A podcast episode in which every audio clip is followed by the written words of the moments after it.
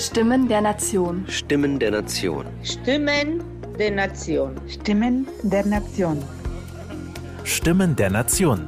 Der Debattenpodcast der Deutschen Nationalstiftung. Heute mit einem Spezial. Mein Name ist Agatha Klaus, ich bin Geschäftsführerin der Deutschen Nationalstiftung und ich möchte mit Ihnen und euch in kurzen Episoden in die Berichte zur Lage der Nation eintauchen. Wir haben acht Autorinnen und Autoren gebeten, ihren Blick auf bestimmte Themenfelder zu werfen, die wir dann in den Berichten zur Lage der Nation veröffentlicht haben. Nun spreche ich mit jeweils einem Autor, einer Autorin über ihren Text. Mein heutiger Gast ist Richard Schröder. Er ist Philosoph, Theologe und ehemaliger Fraktionsvorsitzender der Sozialdemokratischen Partei in der DDR. Er engagiert sich zeitlebens für die Demokratie und gegen Legenden- und Mythenbildung rund um das wiedervereinte Deutschland. In den Berichten zur Lage der Nation behandelt er im Text Ost- und Westdeutschland gehört zusammen, was zusammen wächst, den heutigen Stand der deutschen Einigung, Mythenbildung und Vergangenheitsverherrlichung und genau darüber habe ich mit ihm gesprochen. Laut einer Allensbach-Studie von 2014 ist die deutsche Wiedervereinigung für 67 Prozent der Westdeutschen und für 72 Prozent der Ostdeutschen eher ein Anlass zur Freude als zur Sorge, so schreiben Sie. Wie steht es um den nationalen Zusammenhalt, wenn man sich sowas anschaut? Also wenn man den nationalen Zusammenhalt beurteilen will, dann muss man sich natürlich erstmal um einen Maßstab kümmern. Und wir in Deutschland legen offenbar den Maßstab an ein Herz und eine Seele, obwohl es das weder in unserer Geschichte noch in irgendeinem anderen Land gibt. Überall gibt es natürlich Spannungen. Und äh, man kann sagen, es gibt ein Kriterium dafür, dass die Spannungen gefährlich werden. Das sind die separatistischen Tendenzen. Wenn ein Landesteil wie Katalonien äh, oder äh, Korsika aus dem Staatsverband ausscheiden will oder wenigstens Artikel darüber geschrieben werden, dass man sollte oder die Liga Nord, Lega Nord in Italien, dann ist der nationale Zusammenhang gefährdet. Dann haben wir in Deutschland zwar ein gewaltiges Potenzial an Meckereien und Schimpfereien übereinander, aber wir meckern bloß, ausziehen will niemand. Es gibt keine Partei, die die Wiederherstellung der DDR verlangt, auch die PDS weiß nicht. Jetzt hat die, die, die Linke, stellt sich mal vor, in Sachsen-Anhalt hat sie äh, hat sie plakatieren wollen, nehmt den Wessis das Kommando. Da habe ich gesagt, na, dann fangt mal bei eurem eigenen Ministerpräsident in Thüringen an, der ist auch aus dem Westen. Das heißt, selbst die Partei, die so lange äh, Ostsprachrohr sein wollte, hat als einzige Ministerpräsidenten einen Westdeutschen. Und bei der AfD, da haben sie nun äh, den Rupalla aus Görlitz äh, gewählt, damit sie in der ganzen Führungsriege wenigstens einen aus dem Osten haben. Mhm. Die anderen sind doch alle aus dem Westen. Also äh, die AfD, die nun jetzt sozusagen die Nachfolge antritt als große Ostpartei, hat auch ihre Führung aus dem Westen. Ich meine, es ist zwar gerade ein verrücktes Beispiel, aber diese beiden eher extremen Parteien dokumentieren, dass es keine separatistischen Tendenzen gibt. Mhm.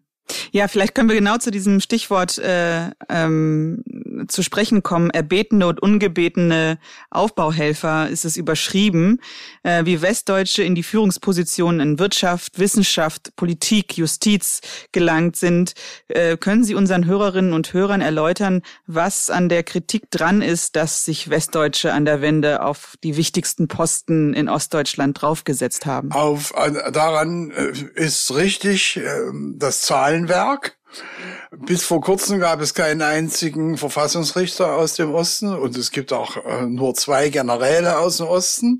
Man muss aber hier äh, ein paar, äh, ein bisschen Wasser in den ähm, Wein der Jammerei gießen. Erstens, die bisherigen äh, Fachleute äh, sind durch die Revolution weggefegt worden.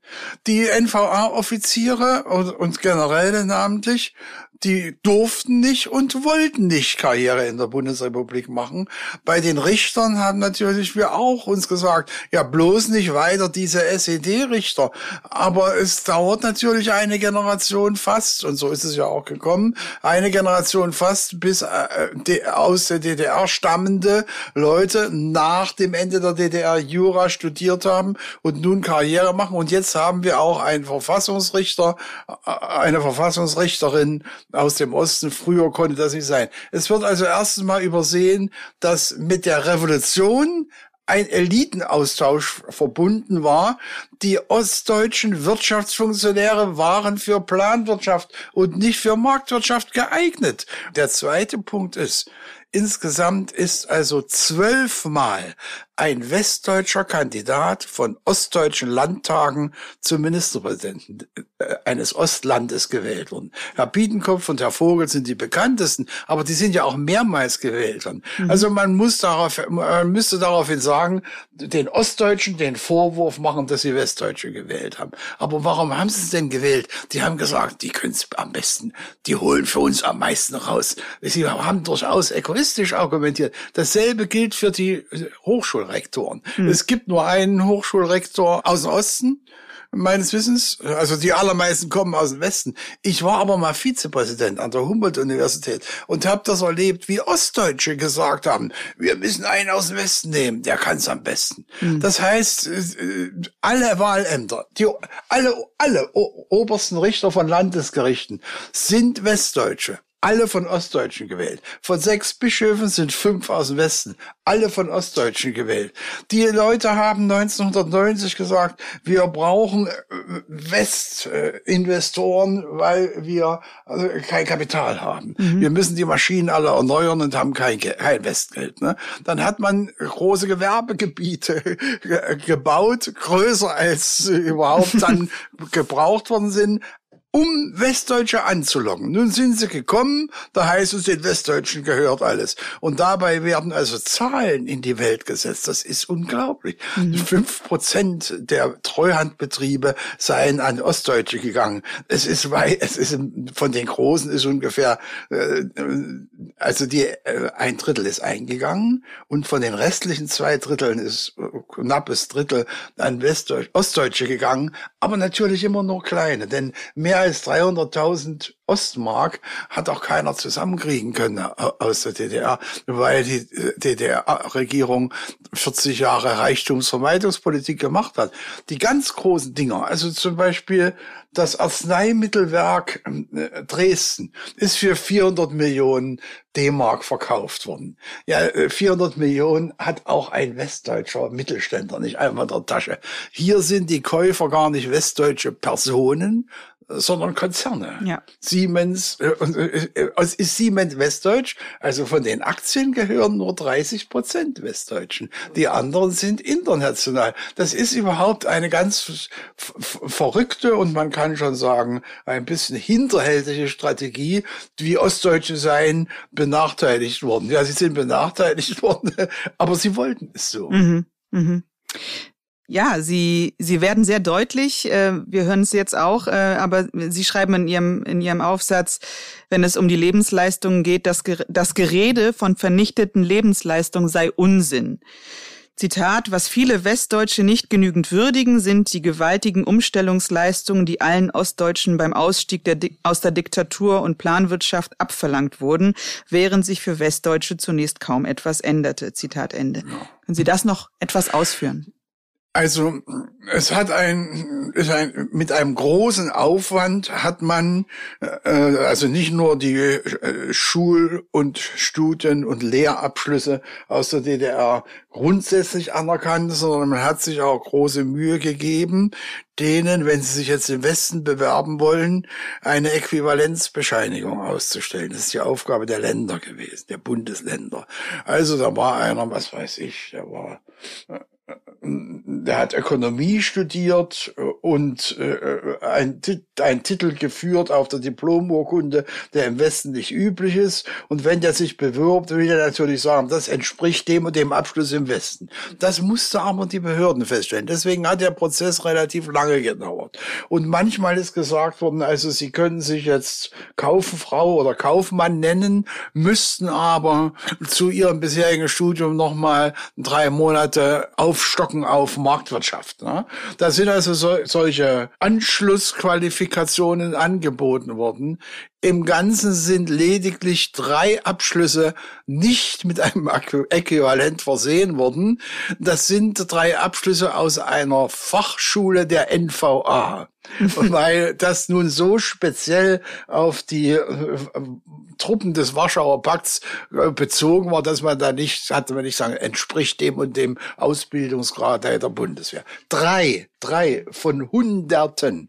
Ansonsten ist also nicht nur, sind nicht nur die Studiengänge anerkannt worden, sondern es sind eben auch die Äquivalente also das entspricht dem und dem im Westen. Ja. Und die Leute hatten dann eben die Wahl, entweder sie machen diese Kurse, Abendkurse, also so ungefähr zwei, drei Monate oder so muss man sich das vorstellen, oder sie äh, können eben diesen Äquivalent, sie können dann nicht sagen, entspricht, sondern sagen, meine Ausbildung heißt so und so und hier ist mein Zeugnis.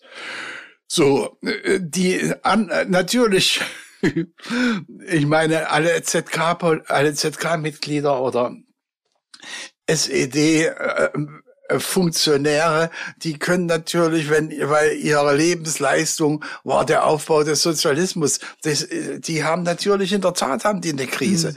Aber es ist eine Sache, die mit der deutschen Einheit nichts zu tun hat, sondern postrevolutionär ist. Mhm. Das ist ein Übelstand, den man auf vielen Gebieten beobachten kann. Die deutsche Einheit wurde ermöglicht durch die Herbstrevolution, also durch das Ende des Sozialismus in der DDR und nicht nur in der DDR. Gorbatschow und alle anderen ehemals sozialistischen Länder waren in diesem Prozess der Auflösung des sozialistischen Lagers ja integriert. Das waren ja nicht die Ostdeutschen alleine nur.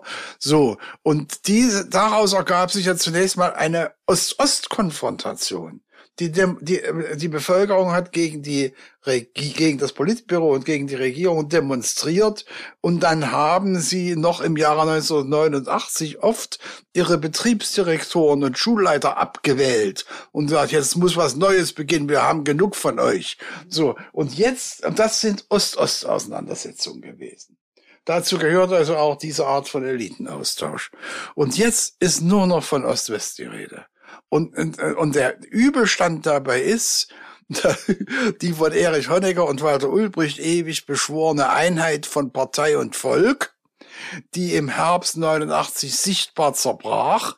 Die wird jetzt nachträglich wieder zusammengelötet, weil wir Ostdeutschen sollen alle eins sein, ein Herz und eine Seele. Na, ich bedanke mich bestens. Ich kann mich mit sehr vielen Westdeutschen viel besser verstehen als mit eingefleischten SED-Genossen von der alten Machart. Ja die mit denen ich auch zum Teil äh, in, in, Zeitungen oder ein, ein oder zweimal in Zeitungen heftige Auseinandersetzungen gehabt haben, die natürlich nach wie vor in mir ihren Feind sehen, der ihr Heiligtum, die DDR beschmutzt und so weiter.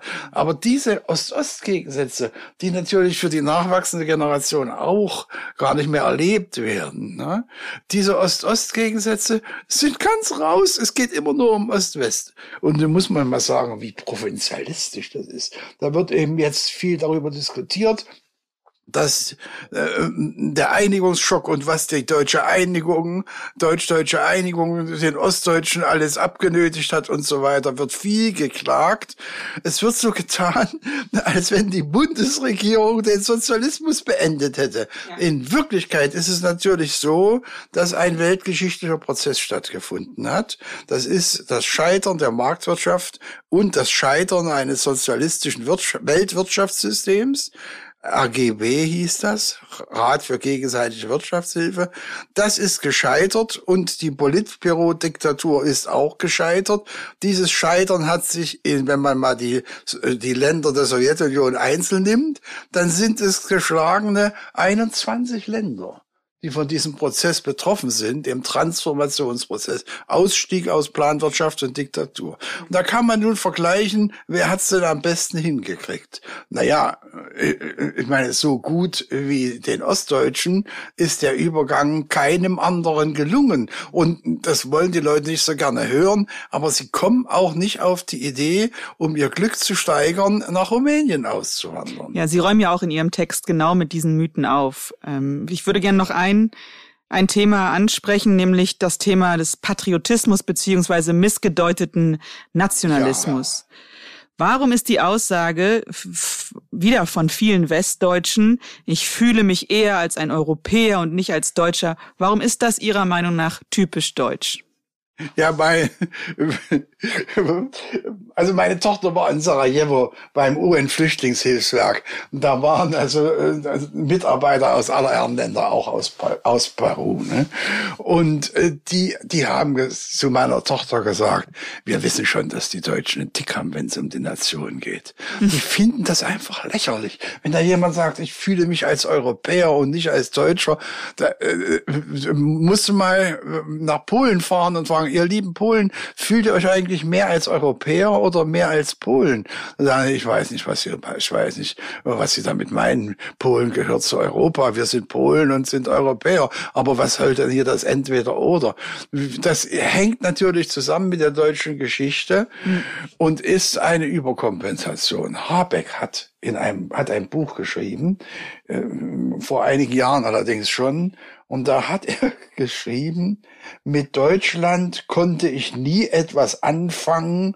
Ich finde bis heute Patriotismus zum Kotzen. Das mhm. steht da drin in dem ja. Buch. Und da, da kann ich nur sagen, da musst du aber lange laufen, bis du im Osten jemand findest, der dasselbe sagt. Mhm. Das ist eine westdeutsche Macke. So extrem die Liebe zum eigenen Vaterland äh, äh von sich zu weisen.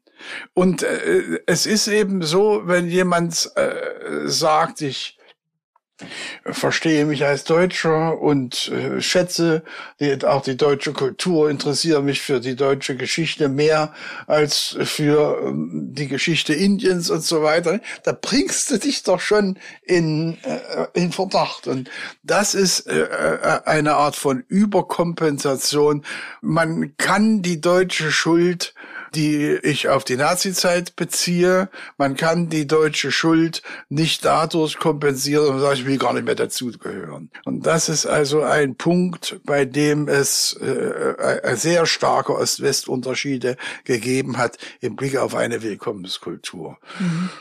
Und ja, also da ist diese Pegida-Bewegung entstanden, die dann auch sehr stark, also der Gründer, äh, schon der Gründer war eine zwielichtige Gestalt, mhm. Äh, aber auch, sehr stark von, äh, von Rechtsextremen dann frequentiert worden ist.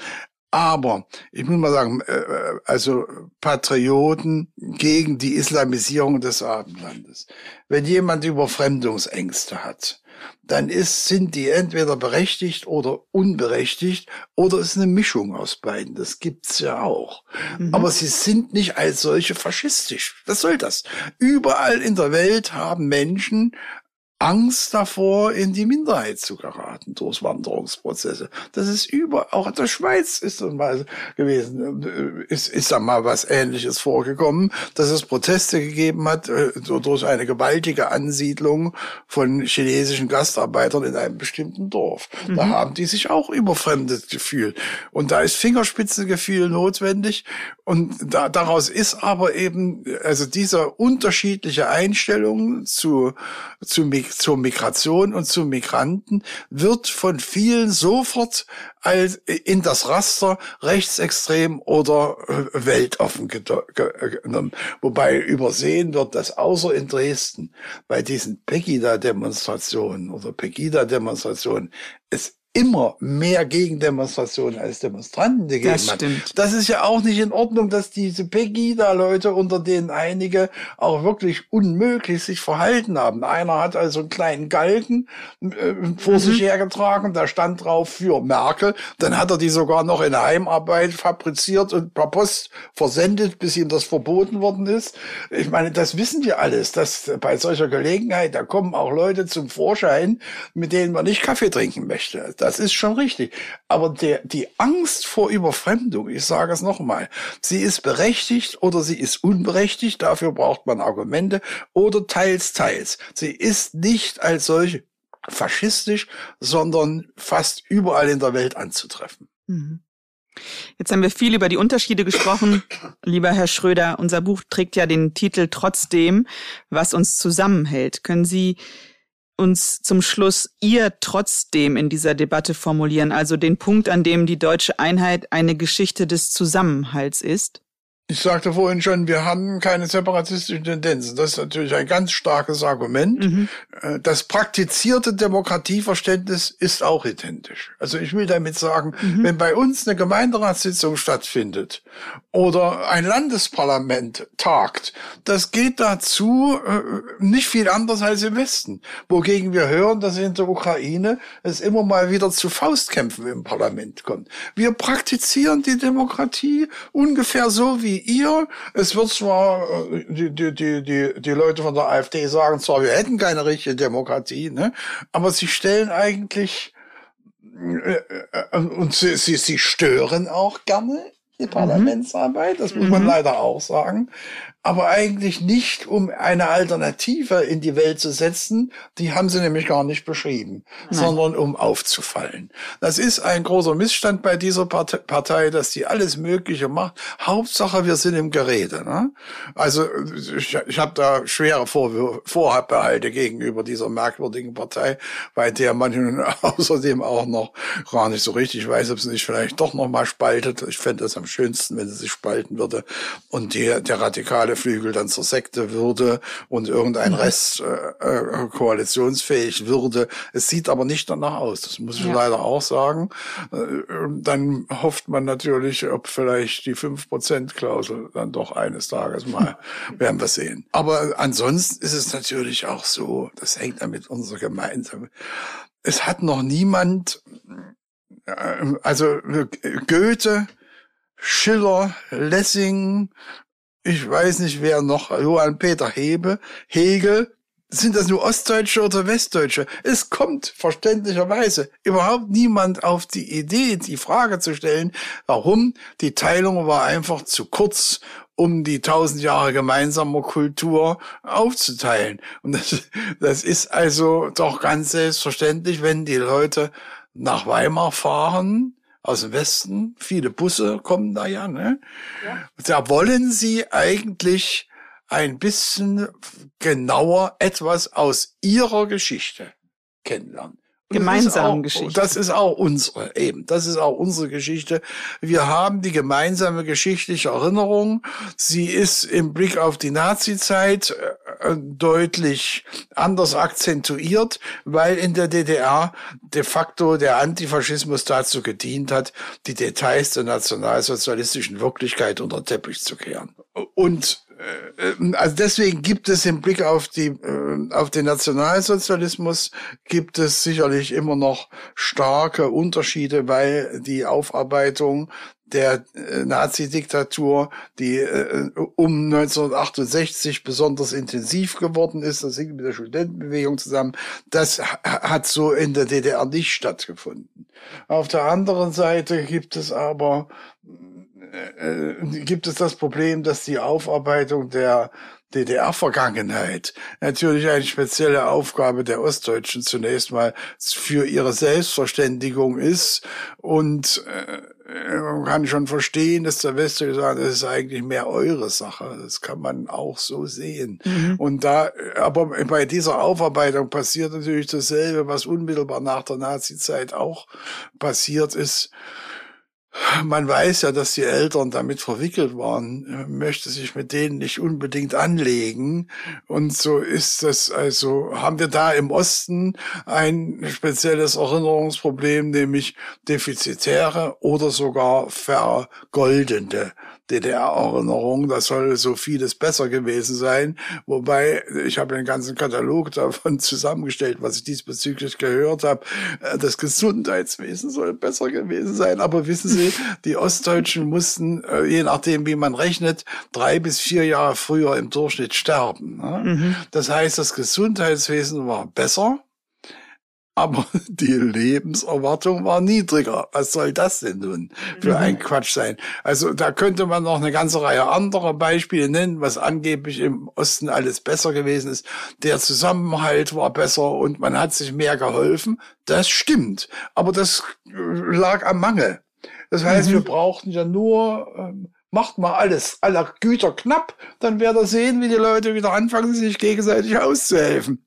das kann es nicht sein, ne? Nein. sondern äh, äh, es war schön, dass man sich geholfen hat, ist auch eine schöne Erinnerung, aber jetzt kaufe ich mir mein Rasenmäher selber. Also was ist denn da nun dran auszusetzen?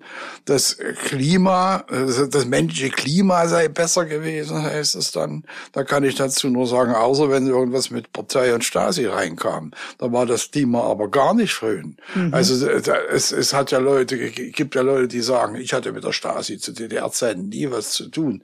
Ich sage dazu, das kann ja sein, da hast du Glück, aber angeben würde ich damit lieber nicht. Die Stasi hat halt hier auch nichts gefunden, was sie kritisieren konnte. Was? Du hm. warst so unauffällig wie eine graue Maus und deswegen hast du nie Ärger gehabt. Und wer nicht so unauffällig wie eine graue Maus war, der hat Ärger gehabt. Aber wie der Ärger mit der Stasi aussehen konnte, das wissen die grauen Mäuse natürlich nicht. Naja, also ich wollte jetzt nur sagen, dass es gibt dass es Unterschiede in der gemeinsamen Erinnerung gibt, besonders im Blick auf die Nazizeit und besonders zweitens im Blick auf die DDR-Vergangenheit. Aber äh, es gibt eben keine andere Kultur. Naja, also deswegen bin ich da in der Hinsicht äh, ganz froher Aussicht und äh, denke manchmal, naja, wenn die Ost-West-Probleme uns so sehr beschäftigen, dann können wir eigentlich keine äh, sehr großen Probleme haben. Denn die Ost-West-Unterschiede haben keinen explosiven Gehalt. Sie haben aber offenbar nach wie vor einen erheblichen Unterhaltungswert. Und deswegen danke ich Ihnen für dieses Gespräch. Wer die Gedankengänge von Richard Schröder vertiefter nachlesen möchte, dem sei natürlich unser Buch Trotzdem, was uns zusammenhält, Berichte zur Lage der Nation ans Herz gelegt. Neben ihm schreiben unter anderem Marina Weißband, Sylvie Goulart, Heinrich August Winkler oder Kerstin Faber. Es fasst 230 Seiten und ist im Murmann Verlag erschienen. Oder der abonniert diesen Podcast. Das waren jetzt sechs Spezialfolgen zu den Berichten zur Lage der Nation. Im November erscheinen die neuen Berichte. Unter anderem sind Autoren Laura Spinney, Armin Nasehi oder Ines Geipel. Wir freuen uns, wenn Sie unseren Podcast weiterhören. Das war Stimmen der Nation, der Debattenpodcast der Deutschen Nationalstiftung. Weitere Informationen zur Arbeit der Stiftung erhalten Sie unter www.nationalstiftung.de.